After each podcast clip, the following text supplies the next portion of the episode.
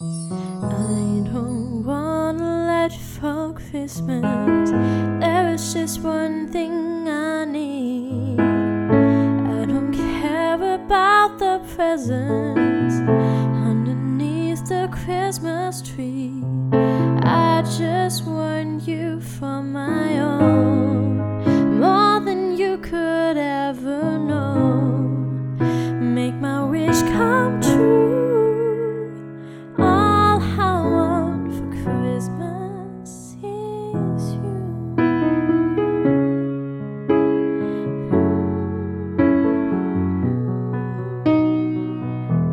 All I want for Christmas is you.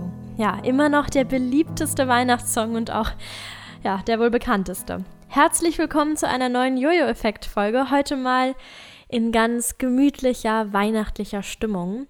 Ich habe zwar noch keinen Weihnachtspulli an, aber ich habe mir eine Kerze angezündet, habe mir über den Fernseher, über YouTube so ein künstliches Kaminfeuer angemacht. Vielleicht hört ihr im Hintergrund auch dieses Knistern und Knacken und schaue durch das Fenster in das ja, dunkle Berlin.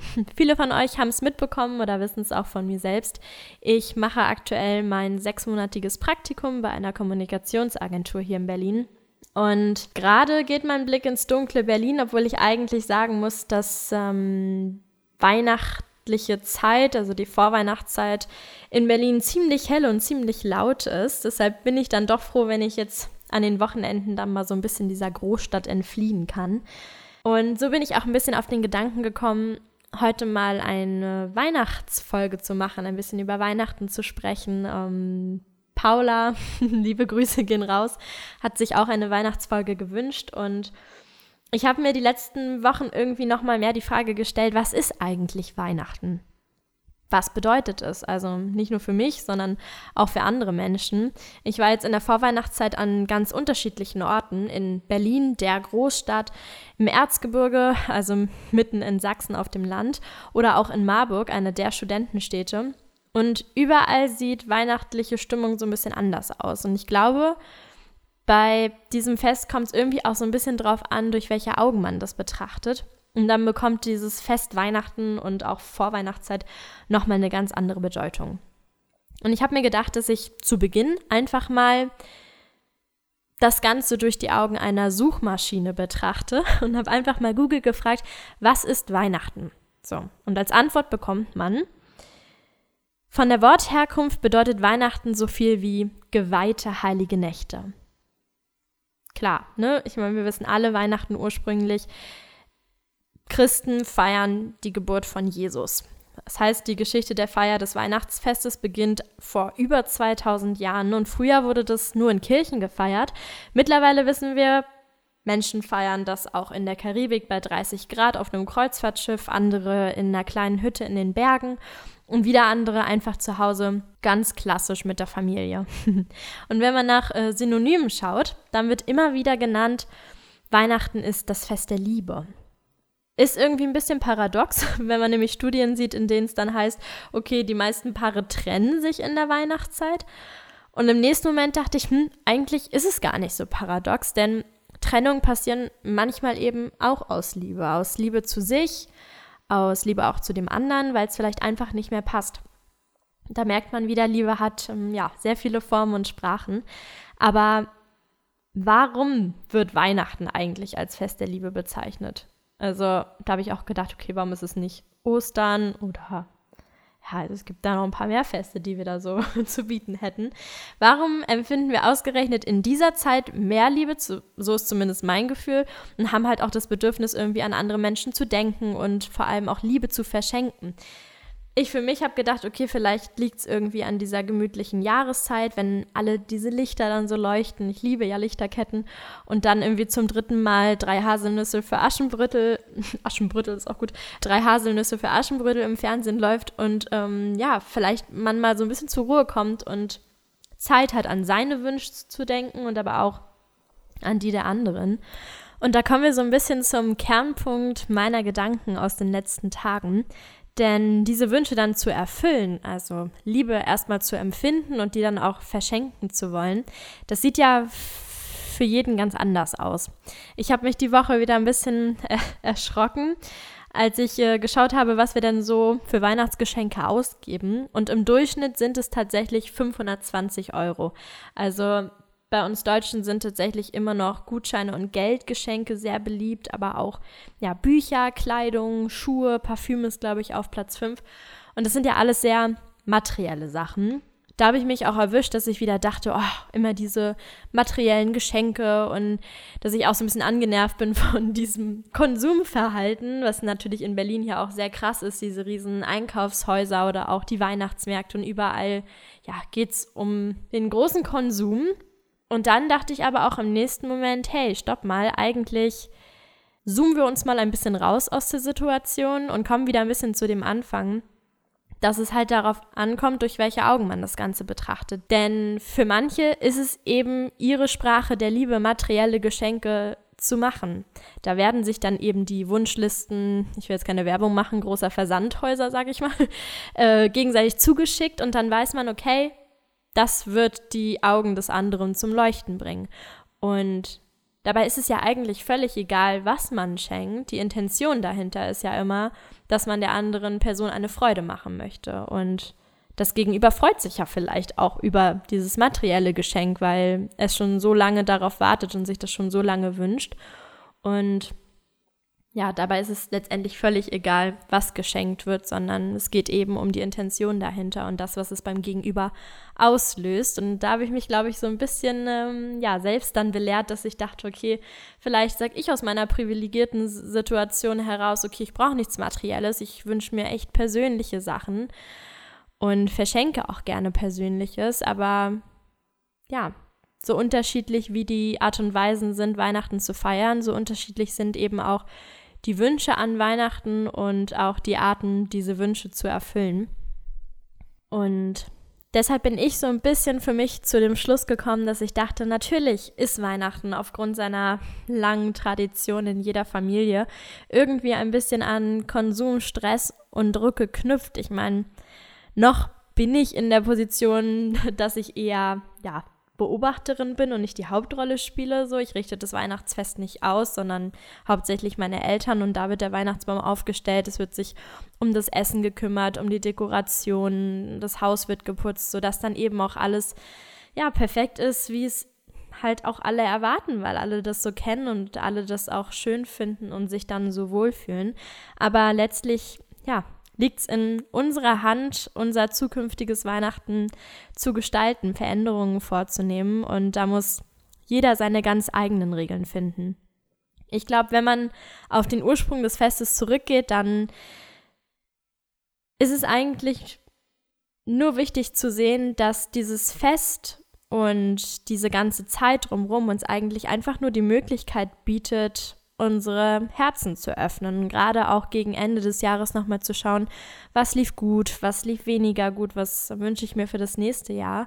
Und vielleicht auch nochmal ein bisschen eben nach links und rechts zu schauen, Stichwort Nächstenliebe, und genauer hinzusehen, ja, was brauchen vielleicht andere Menschen, die mir sehr wichtig sind und was habe ich vielleicht die letzten Monate übersehen und kann es jetzt in der Weihnachtszeit, wo sich alles nochmal mehr um das große Wort Liebe dreht, nachholen. Und da denke ich vielleicht auch an die Oma oder den Opa, die den Partner oder die Partnerin verloren haben und das erste Mal Weihnachten, das Fest der Liebe, ohne ihre große Liebe verbringen. Und da sind es dann eben manchmal keine materiellen Geschenke oder auch keine persönlichen Geschenke in Form von Kerzen ziehen oder Seifen machen, sondern da ist es dann vielleicht eben einfach die starke Schulter zum Anlehnen oder das offene Ohr, um der Person zu zeigen, hey, du bist nicht allein, ich bin für dich da. Und um vielleicht auch eine Perspektive zu geben, wie zukünftige Weihnachtsfeiern aussehen können. Denn ja, ich glaube an Weihnachten, dem Fest der Liebe, sollte einfach jede Person die Möglichkeit bekommen, Liebe zu empfinden. Und dabei ist es egal, in welcher Art und Weise, in welcher Form oder ja, auch von wem.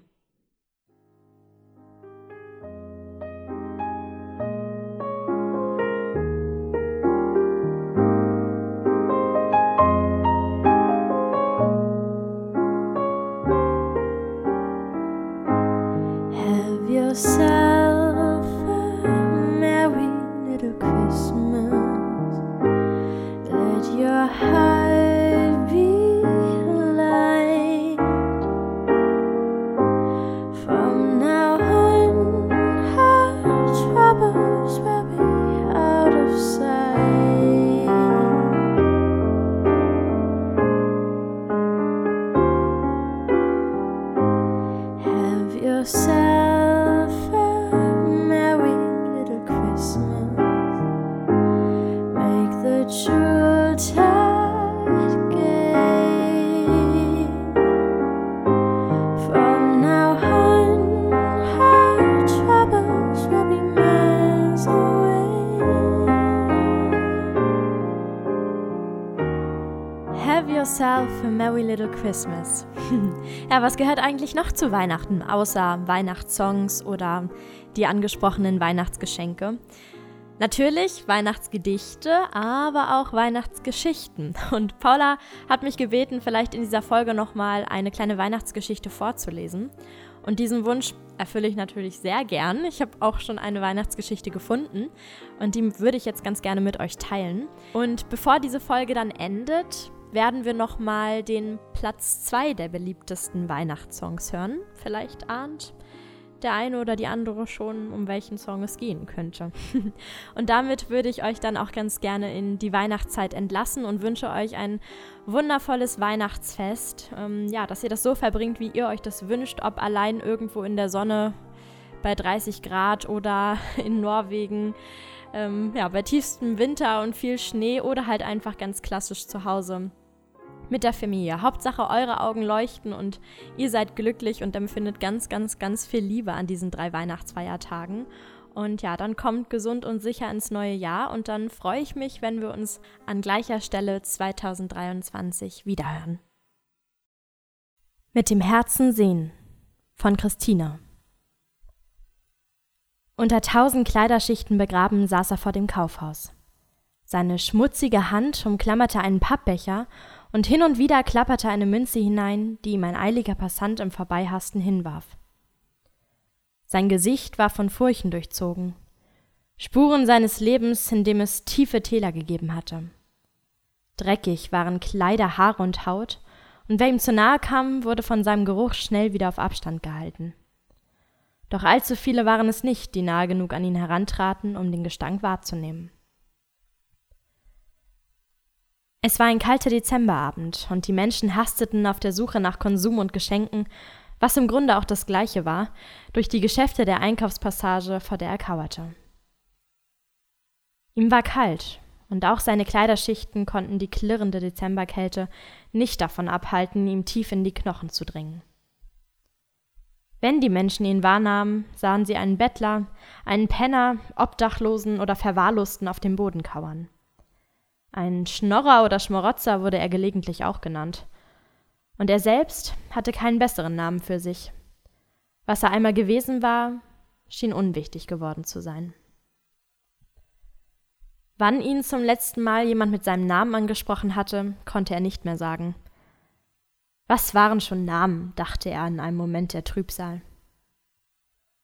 Das Leben hatte ihm übel mitgespielt, und irgendwann hatte er die Kraft für die großen und kleinen Spielchen verloren und hatte aufgegeben.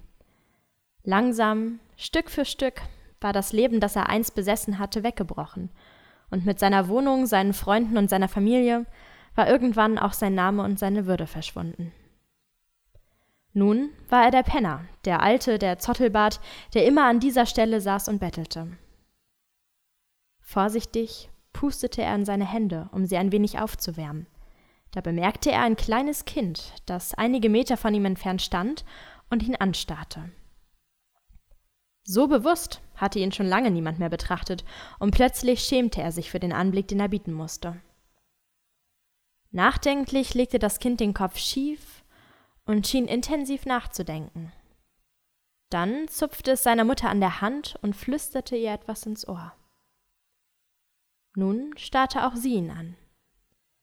Ihr Blick musterte ihn abwertend. Dann ging die geflüsterte Unterhaltung, unterbrochen von gelegentlichen Seitenblicken, auf ihn weiter. Die Mimik der Frau veränderte sich während des Gespräches und wurde weicher. Schließlich kamen die beiden Hand in Hand zu ihm. Weißt du, sprach das Kind ihn an, ich darf mir heute etwas aussuchen. Der Alte nickte und murmelte Lass mich raten, du hast bestimmt ganz viele Wünsche. Das Kind nickte. Du auch? Nachdenklich sah der Alte das Kind an. Ob er Wünsche hatte?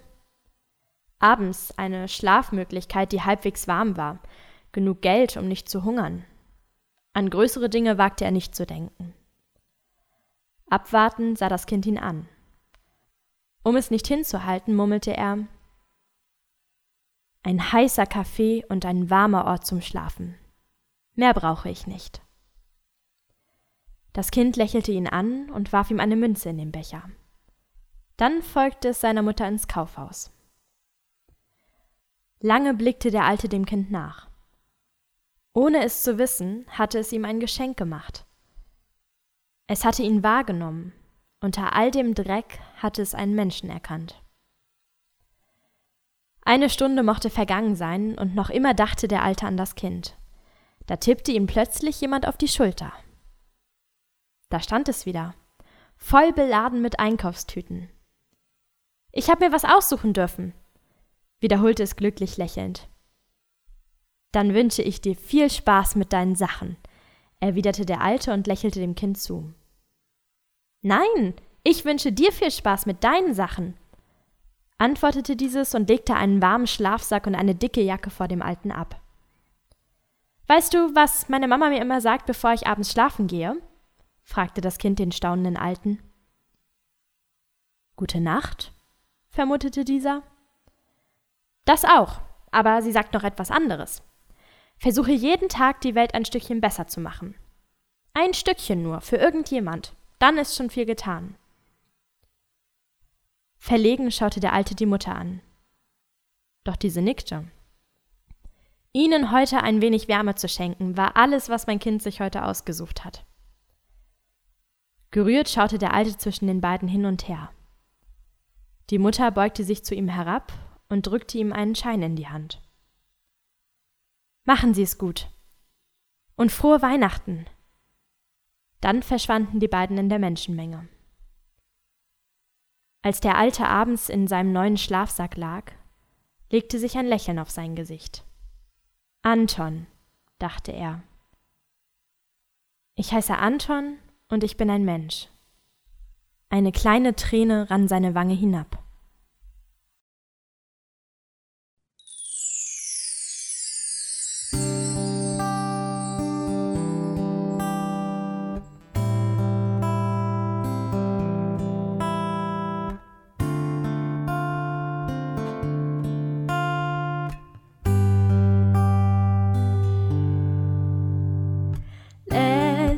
Christmas I gave you my heart, but the very next day you gave it away. This year, to save me from tears, I gave it to someone special. Last Christmas I gave you my heart, but the very next day you gave it away. This year to save me from tears. I gave it to someone special. Once bitten and twice shy. I keep my distance, but you still catch my eye. Tell me, baby, do you recognize me? Well, it's been years, it doesn't surprise me. Merry Christmas. I wrapped it up and sent it a note saying, I love you, I meant it. Now I know what a fool I've been. But if you kiss me now, I know you fool me again. Last Christmas, I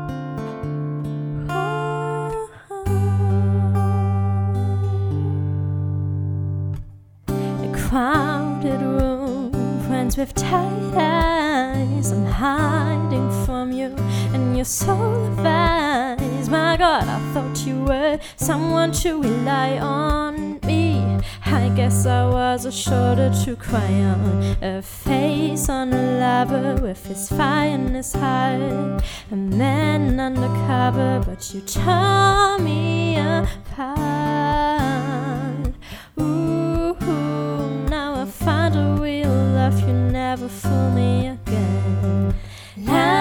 Christmas I gave you my heart, but the very